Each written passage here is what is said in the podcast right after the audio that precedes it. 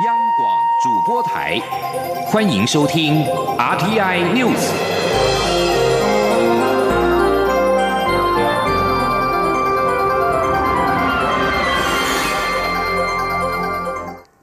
各位好，我是主播王玉伟，欢迎收听这节央广主播台提供给您的 RTI News 新闻。首先带您关注选战焦点。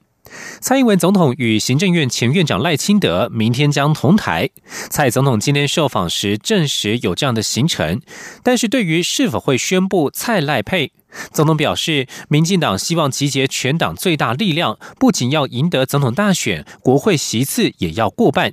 今天记者欧阳梦平的采访报道。蔡英文总统挑战连任，但目前尚未宣布副手。许多民进党支持者都期待蔡总统与行政院前院长赖清德的蔡赖配，认为可以让选情吃下定心丸。蔡总统与赖清德二号将一同出席民进党台南市第五选区立委提名人林俊宪的竞选总部成立，这也是两人在党内初选后首次同台。蔡总统一号上午视察苏花公路改善工程进度后受访，被。问到会不会借此机会宣布副手，总统只表示，民进党希望集结最大力量，除了赢得总统大选，也要让国会的席次过半。他说。那明天确实有这个行程哦。那呃，我们现在呃希望呃能够去呃集结全党最大的力量哦，呃，让我们在呃下一次就明年初的选举哦，可以打出最好的成绩哦。不但总统要赢，我们国会也要过半哦。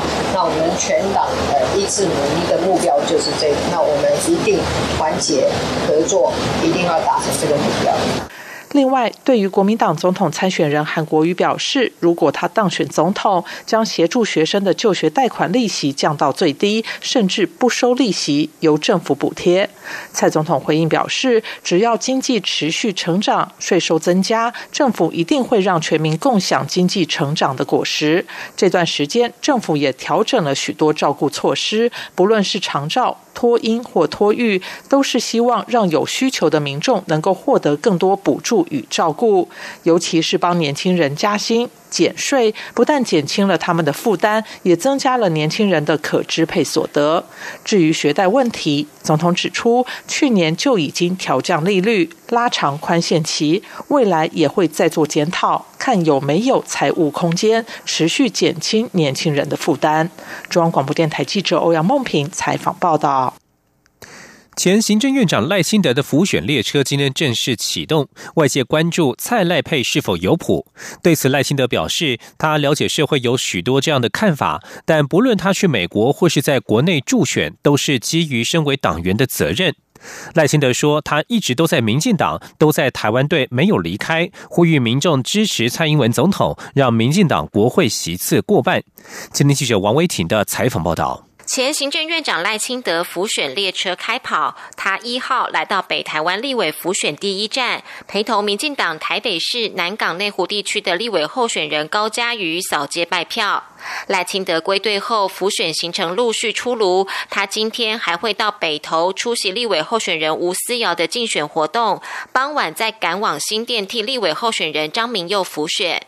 赖清德行程满档，他二号也会回到台南和蔡英文总统同台，一起替立委候选人林俊宪造势。外界关注这是否代表蔡赖配渴望成局？对此，赖清德一号受访时表示，这件事情已经向外界报告很多次，目前没有可以补充的地方。赖清德也说，身为党员，不管去美国辅选或在国内助选，都是他的责任。他表示：“我一直都在民进党，都在台湾队，没有离开。”赖清德说：“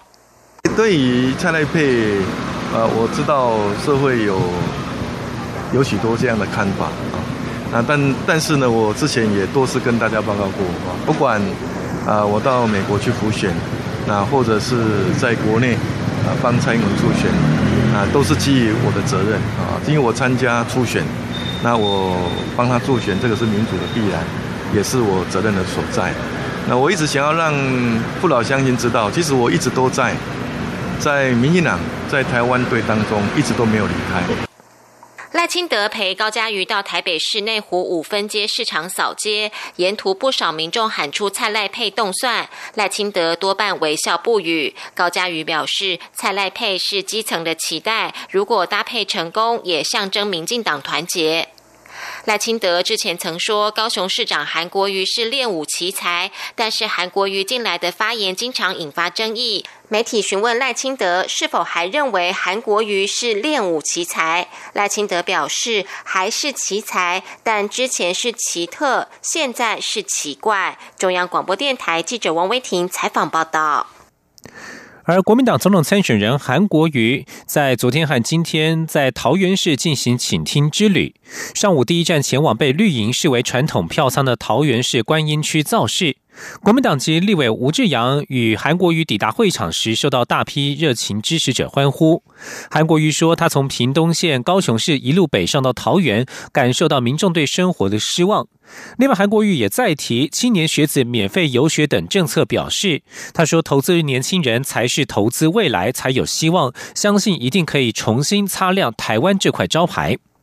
选战持续升温，蓝绿主将本周末将在台南对决。十一月二号，立委林俊宪的竞选总部成立大会，蔡赖两人初选之后首度同场。而国民党总统参选人韩国瑜、党主席吴敦义、前新北市长朱立伦，在同一天也将在台南合体参加前民国民党主席洪秀柱竞选总部成立大会。三人渴望自党内初选结束之后首度同台。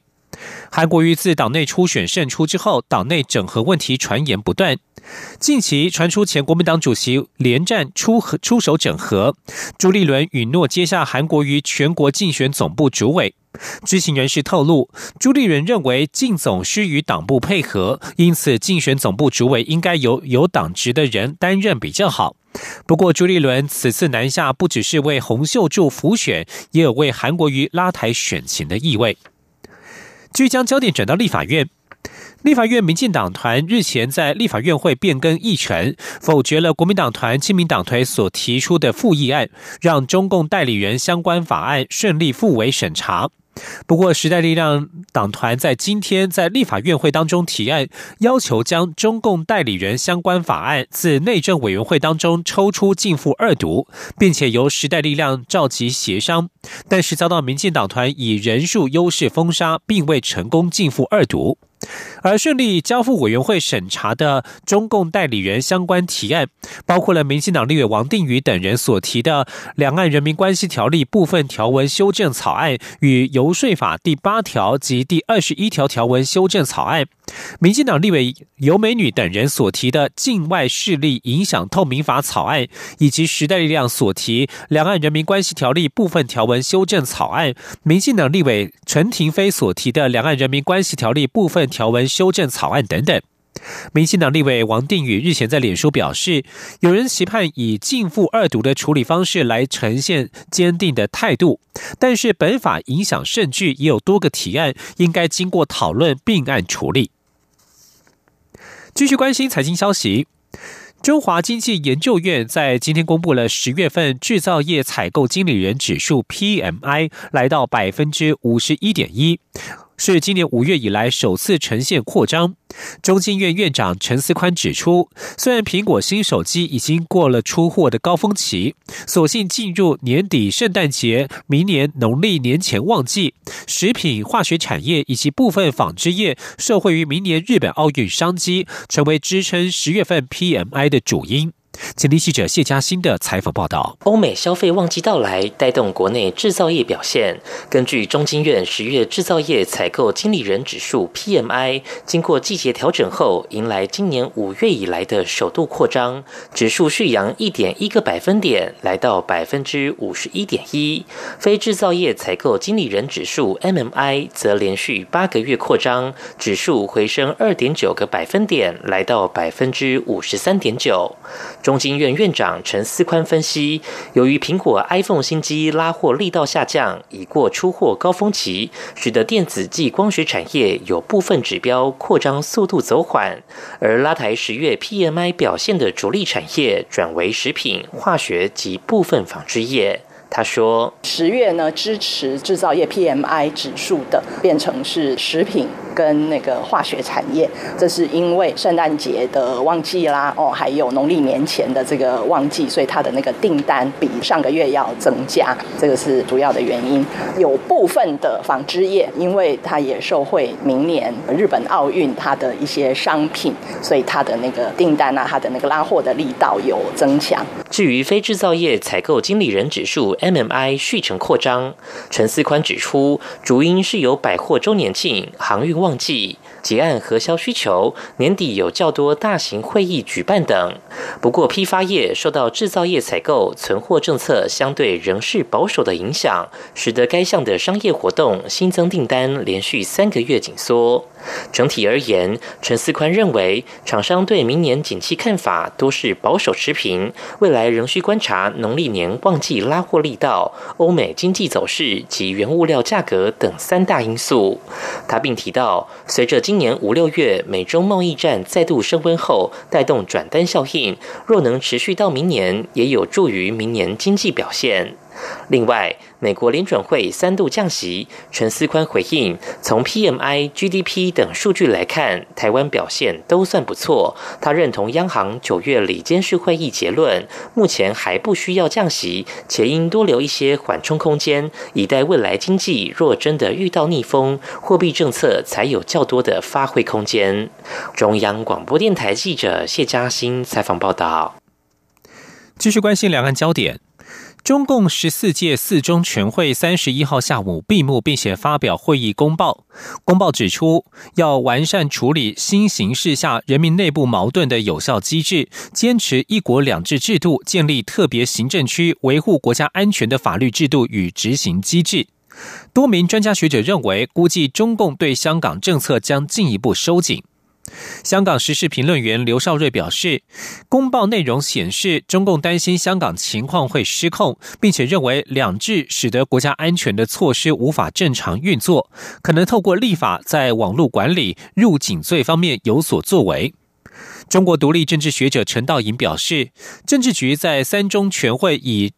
以来着力抓好发展与安全这两件大事，而不再像以往用改革作为关键词，这是中共对形势判断的重大改变，反映中国国内形势不乐观。香港事件则为重中之重。而香港反送中运动当中，有不少示威抗议都是透过网络动员。香港高等法院三十一号颁布一项临时禁制令，禁止任何人非法在网络论坛及通讯软体发布煽动暴力的言论与讯息。这项禁令被认为是香港禁网的第一步。不过，香港民众认为禁令没有多大的效用，因为还有其他管道可以接收资讯。在十月三十一号这天，还是有大批的香港市民响应网络上的号召，也无惧禁止蒙面法，戴上了面具到兰桂坊及地铁太子站示威。针对中国持续侵蚀香港的基本权利，多位美国联邦参议员三十一号提出《香港如水聚散法案》，法案谴责北京违反香港人民自由权，并且授权美国行政部门制裁侵权的香港中国政府官员。本法案是以香港反送中示威运动著名的口号 “Be Water” 如水聚散为名，而 “Be Water” 这个词源自于已故香港武打巨星李小龙，意指舞者不应拘泥于形式招数，要像水一般流动，是许多反送中示威者所奉行的策略。聚焦焦点转到美国。严重分歧的美国联邦众议院三十一号针对推动总统川普的弹劾调查程序进行了首次表决，最终是以两百三十二票对一百九十六票通过了一项决议案，针对川普正式展开崭新而且公开阶段的弹劾调查。弹劾调查的焦点放在川普要求乌克兰总统泽伦斯基调查美国前副总统拜登以及他的儿子杭特。川普对此表示，民主党知道自己将输掉明年的选举，所以现在试图要打垮他。而弹劾调查将影响到美国选战的步调。六位角逐民主党总统提名的参议员将被迫离开竞选活动，但部分幕僚表示，这对角逐提名者的曝光度大有帮助。而一名共和党幕僚则表示，这对共和党的竞选活动形成了绊脚石。以上新闻由王玉伟编辑播报，稍后请继续收听央广午间新闻。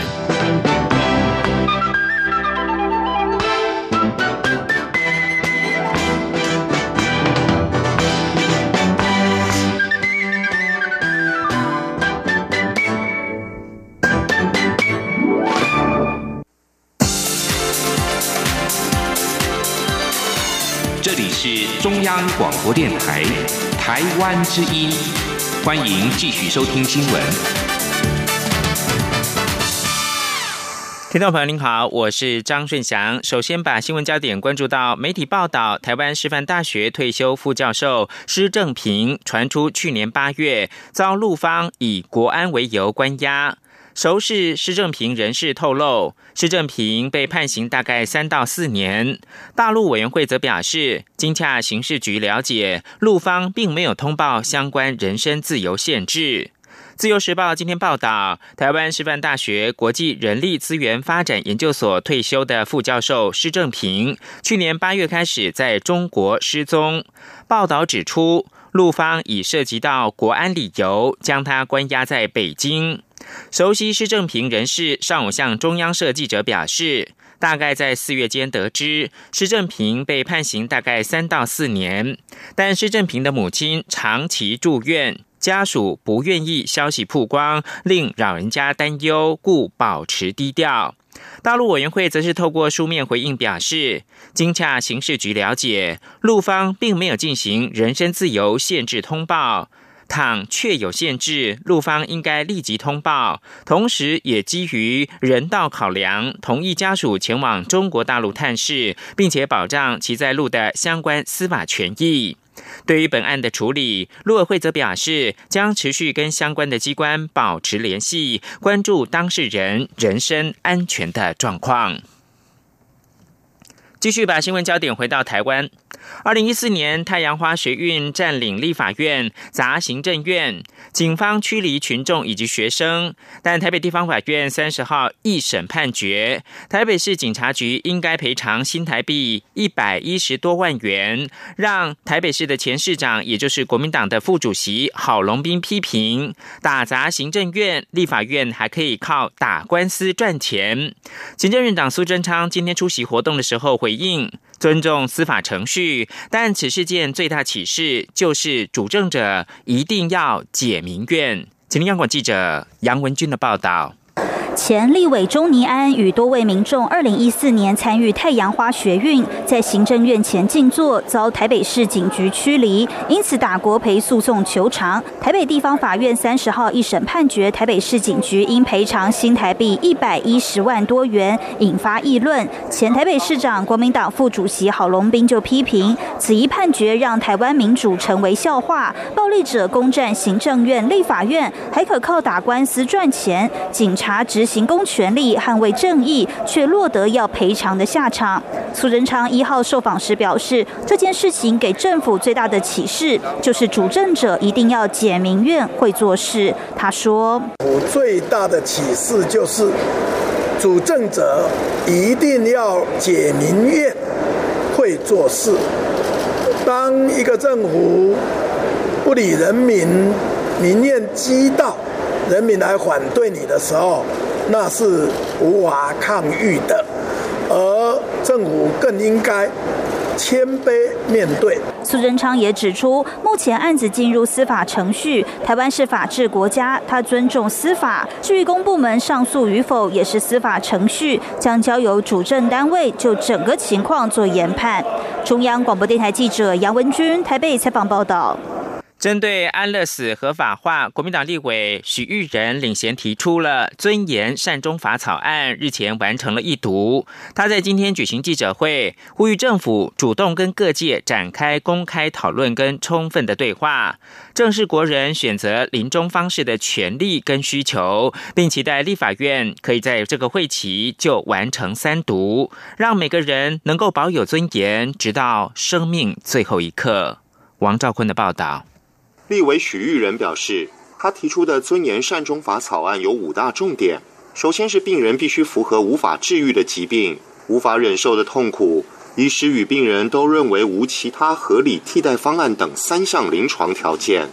第二重点是病人需提出三次申请及最终审查确认。第三是病人情况应经过专业医疗团队评估。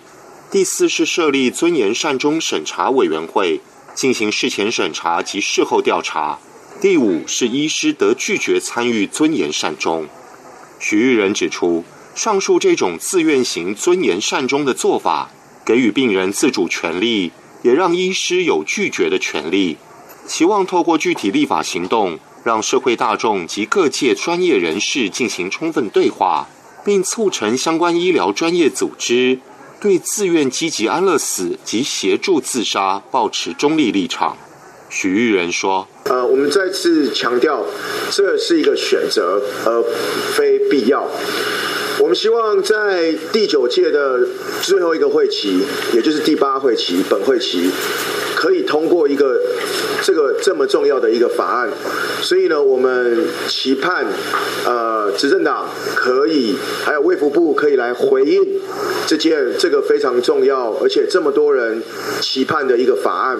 去年前往瑞士安乐死的前主播傅达人儿子傅俊豪表示，傅达人希望透过自身示范，让台湾多重视尊严善终。他则期盼大家一起努力，超越党派，三读通过尊严善终法。根据许玉仁提供的资料，医师协助自杀及自愿积极安乐死合法化的国家或地区包括荷兰、比利时、卢森堡、哥伦比亚、加拿大。澳洲维多利亚省协助自杀合法的国家或地区，则有瑞士、奥地利、荷兰、德国以及美国奥勒冈、华盛顿、蒙大拿等九州。中央广播电台记者王兆坤台北采访报道。台湾的体育课以往是重视示范、练习、应用的教学流程。随着十二年国教课纲实施，体育课变得不一样了。教育部的体育署今天举办国小体育教学模组成果发表会，展现各种以情境出发、活泼多元的新式体育课。请央广记者陈国伟的采访报道。等会音乐开始了，请大家给我拍手好不好？Go！随着音乐摆动，小学体育课。玩起了体操游戏，老师发号指令，三手三脚一臀部，以及六手七脚，让一群小朋友合作，尝试以身体部位着地取得通关密码。教育部体育署一号举办国小体育教学模组成果发表会，教育部长潘文忠原本要化身潘老师，在现场下达教学指令，因行政院临时有会议而无法前来。体育署长高俊雄表示，翻转国人对体育课的既有印象，现在的体育课强调兴趣。优先观念先行，从情境出发。以前大家都听过啦，小学的体育课就一个哨子，一颗躲避球嘛，从小一上到小六就结束了，对不对？但是我们十二年国教启动了，在现在的体育课里面哈，会随着十二年国教真的会不一样。将代表我国参加明年东京奥运的体操选手尤朝伟，平日在台东台版国小担任体操教练。他表示，透过模组教学，能让学生的学习变得更好。拿这个东西用到体操上面，去对我们帮助非常的大。对，因为在体操动作的训练，需要不断的去反复的去做。然后去思考，然后去改动作，这样。所以小朋友在如果提升这个能力，在体操场上去运用的话，他们会很快的进步。十二年国教重视素养导向学习，体育署与国立台湾师范大学已经研发出十四项教学模组，搭配制度化的认证方式，已推广到全国二十二个县市，培训一百四十二名种子教师。目前有超过一千位体育老师完成模组教师认证工作，让三万名学学生体验过不一样的体育课。中央广播电台记者陈国伟台北采访报道。一样跟体育成长有关的是立新。基金会呢，今天表示，过去社会对收出养观念相当的隐晦，造成出养的孩子长大之后，往往会有自我认同的问题。因此，他们鼓励社会正面的看待开放式的收养，认为收出养双方应该是在准备好的情况之下，透过第三方机构进行互动，不仅让爱可以延续，也可以让孩子健康的成长。记者肖兆平的采访报道。恩恩的生母透过影像不断说着会选择出养是真的不得已，还说如果有能力一定会留他下来。这一幕让恩恩的养母不断拭泪。为了推广开放式收养，立新社会福利事业基金会一号举行宣导记者会。而恩恩的生母以及养父母，其实就是透过立新基金会的开放式收养中介服务，收出养双方定期互动，分享近况。这跟过去收出养能不说就不说的社会传统很不一样。恩恩的养母说：“孩子需要完整了解自己的生命历程，才能健康长大。而且，他也不希望孩子是在充满恐惧、怀疑的家庭里成长。”恩恩养母说：“我不是用一个恐惧、害怕的心情在照顾他成长，而是以一个，因为当我恐惧、害怕的时候，我就会想要掌控他，或者是我因为他是收养的孩子，所以我是用一个补偿的心态在照顾他。我觉得那样对孩子来说都不健康。我希望的是他们可以。”看见他们自己的生命的成长是多么的宝贵跟有价值的，以至于当我是用爱来去照顾他、喂养他成长的时候，他才可以是自由的。而不是被我内心害怕跟恐惧去框架住的。立新基金会收出养父母督导陈玉珍解释，开放式收养就是让孩子获得收养以及原生家庭的资讯。这不仅有心理层面的祝福，更有帮助自我认同的正面教育影响。此外，也能避免过去因封闭而有未知的遗传或亲戚结婚的风险。他说：“因为秘密的关系，所以父母跟孩子在沟通上面会有一些冲突跟隐晦，所以常常在教养上面会把收养的问题、身世的问题搅和进来，所以常常会搞不清楚，我现在管教你到底是教养的问题还是身世的问题。于是乎，这些收养父母在亲子关系跟亲子教养上面会有一些挫折跟失落，或一些挫败感。”立新基金会副执行长王怡文表示：“其实台湾社会还有许多等待。”待收养的小脚丫宝宝，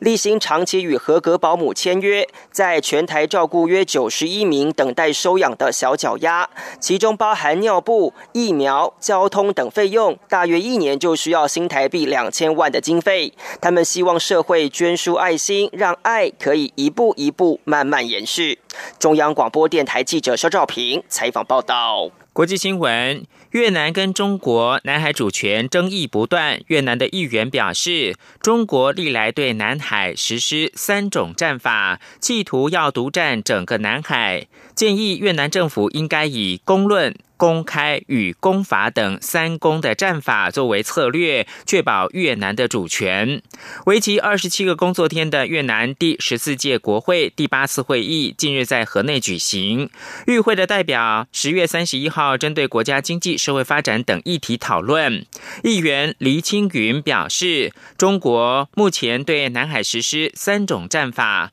包括了向国内各个世代民众宣讲南海自古以来就是。中国的领土，在各个论坛也宣传南海属于中国。法律上则重新定义海洋法，并且采取强势的作为，企图将整个南海变成自家的水池。黎青云建议，面对中国上述的三种战法，越南政府应该以公论。公开跟公法等三公的战法作为对策，其中公论而言，越南应该加强南海主权资料的收集跟宣传活动，向国际社会来证明越南是归属有这个南海的主权。另外，在公开方面呢，越南应该宣传中国在南海所采取的非法行为，让国内跟世界各国的民众都知道。以公法而言，越南应该考虑要采取所有的法律措施，包括了国际公约以及越南的海洋法所规定的法律依据，以确保越方的主权。最后看到的是环保的议题。路透社今天报道，英国最大的零售商特易购誓言，二零二零年底前要在英国门市当中减少十亿件塑胶的包装，寻求降低对环境的影响，并且符合日益升高的消费者减速的要求。特易购去年就曾经表示，希望能够在营运当中去除难以回收的材质。在英国跟爱尔兰有三千七百八十七家。门市，员工三十四万人的特易购，如今计划不再使用一般用来装散装水果、蔬菜跟面包的小塑胶袋，而是以纸类来替代。英格兰地区的塑胶袋的收费则是打算要加倍，希望进一步减少塑胶的垃圾，可能在二零二零年的元月来上路。此外，英国政府还考虑对用过即丢、不易回收的咖啡杯征收拿铁税。以上新闻由张顺祥编即播报，这里是中央广播电台。